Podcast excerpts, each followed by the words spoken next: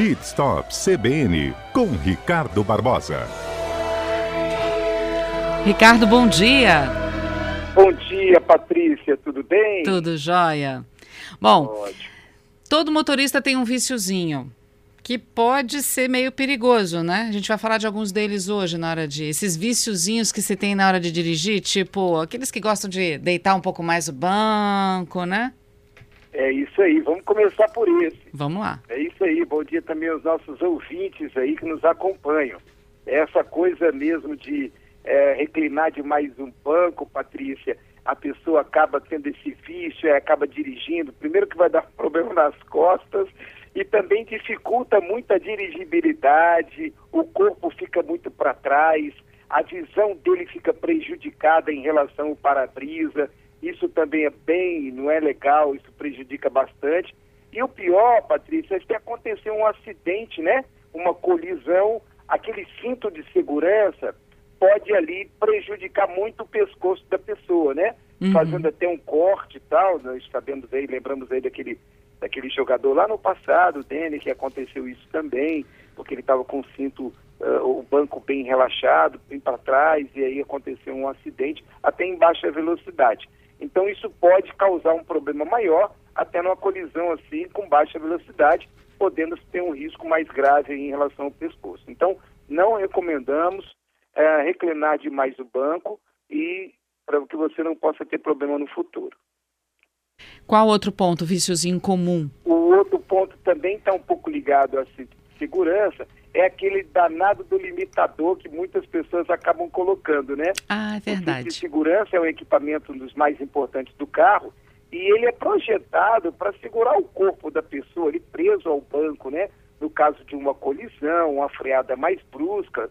E às vezes as pessoas se sentem incomodadas e ela acaba colocando ali um limitador que se compra aí em feiras livres, em outros locais, esse limitador para que a pessoa fique mais folgada, ah, não quero amassar a roupa, ou então isso me pressiona muito, a pessoa se sente um pouco mais solta.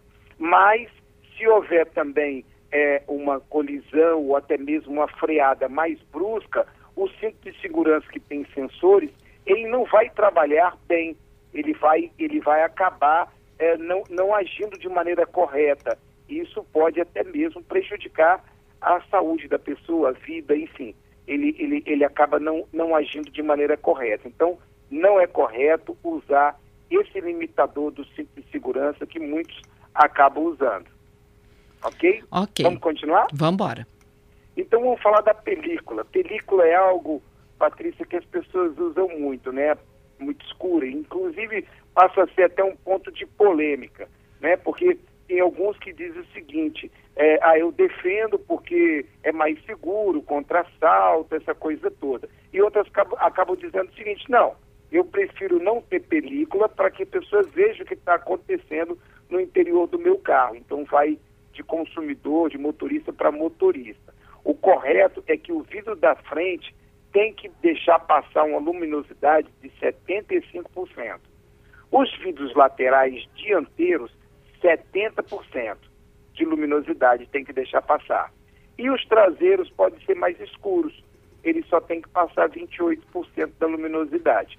Então isso ainda é, é, é polêmico, alguns acabam usando acima do permitido, quando isso acontece numa blitz, muitas vezes eu mesmo já vi algumas blitz, o pessoal tendo que tirar aquela película. Então, tomar cuidado também para usar a película de maneira correta, para que você não tenha problema numa blitz. Além da multa, você acaba tendo constrangimento de ter que tirar aquela película ali, que é muito ruim. Isso sem falar que de noite é difícil manobrar com esses vidros escuros. Muito, muito. Quem bota o vidro, essa película na dianteira, fica meio turvo, não fica bom. Tem que tomar cuidado, porque essas pessoas usam um óculos, pode estar usando um óculos, e a imagem fica um pouco embaçada, ela não fica muito nítida, dá uma sensação esquisita dentro do carro. Eu mesmo já peguei um Uber uma vez e me senti assim, incomodado com aquela escuridão dentro do carro, meio esquisito, né? Uhum. Vamos seguir então? Vamos, Vamos falar seguir. do engate. O engate a gente está sempre falando sobre ele, esse eu vou passar rapidinho, né? Muitos acabam colocando o engate mesmo para diminuir o impacto, até mesmo para conservar o para-choque traseiro.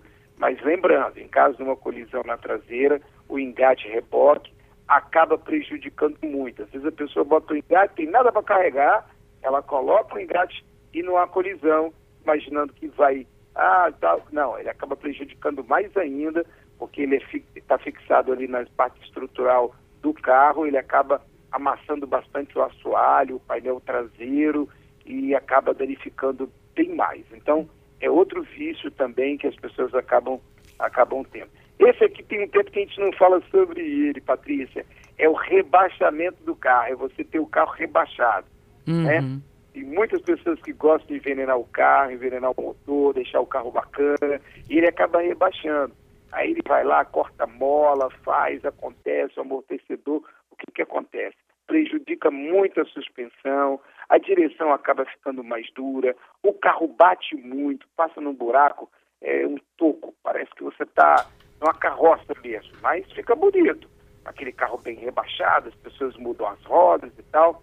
Então, lembrando também que quando ele passa no quebra-mola, uhum. ele acaba danificando a parte interna do a parte externa do carro, a parte de baixo, e muitas vezes acaba danificando a descarga. Isso a gente tem visto muito. A pessoa passa muito rebaixado e ele arranca a descarga, arranca um pedaço de, de alguma parte ali, também tem que tomar cuidado. E, e o último? E, e, só lembrando, tá? É hum. É muito importante. O fabricante, é, ele, por estar tá mudando isso, tem seguradoras que estão se negando a pagar o sinistro quando o carro é rebaixado. E por último, o pneu. Pneus com medidas diferentes das originais. Isso também tem que se observar. Às vezes a pessoa troca a roda e quer botar um pneu que vai sair um pouco do paralama. Não pode, né? Isso também não é permitido pelo Código de Trânsito. Você pode mudar as polegadas, os diâmetros, mas tem que tomar cuidado aí, porque as rodas têm que estar tá trabalhando ali naquele obstáculo dele. Lembrando que muitos carros, às vezes a pessoa troca roda e troca pneu, quando você faz uma curva muito fechada, ela acaba pegando na balança, a suspensão uhum. ali, porque o pneu é um pouquinho maior do que deveria. Então, essas são algumas dicas aí que nós temos, Patrícia, no dia de hoje, alguns vícios que as pessoas acabam, acabam tendo e, e acabam prejudicando o seu veículo né, ou o funcionamento do seu veículo. Tá certo. Ricardo, obrigada mais uma vez. Até segunda-feira que vem. Até segunda. Abraço a todos. Outro. tchau. tchau. tchau.